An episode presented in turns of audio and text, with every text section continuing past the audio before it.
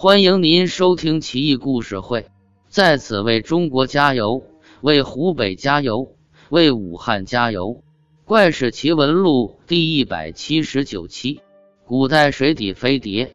葛作，三国东吴衡阳太守，境内水域忽然出现一个大闸。注意，闸的本意是木筏，这里想必是代称，时隐时现，神出鬼没。威胁过往船只商旅，极为古怪。附近百姓深受其苦，觉得可能是妖怪作祟，无计可施，只得在水边建座庙，用丰盛的贡品祭祀。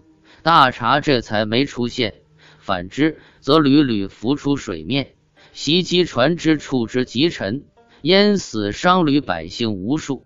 葛作即将卸任，听闻此事，着急上火。盛怒之下，令人感造硕大无比的利斧，精选力士数十名，要到大茶时常作乱的水域等候，用大斧对付他。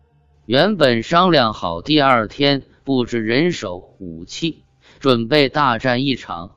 可是当天晚上，就听见江水之下汹汹闷响，似乎还有人在说话，很多人都听见了。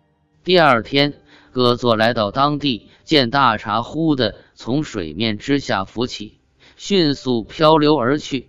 到下游几里远的地方，有一处河湾，大茶就沉没了。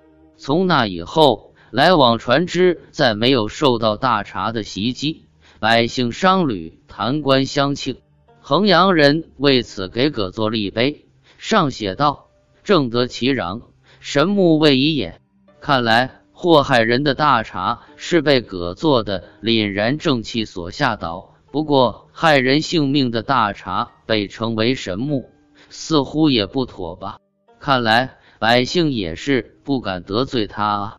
这个神秘的水下大茶，让人不禁想起网上流传很久的海底飞碟了。没错，真的很像啊。不过按字面意思。好像这大茶是木质的，神出鬼没。那么，在一千八百多年前的三国时期，究竟是谁制造了这种东西呢？真是怪哉！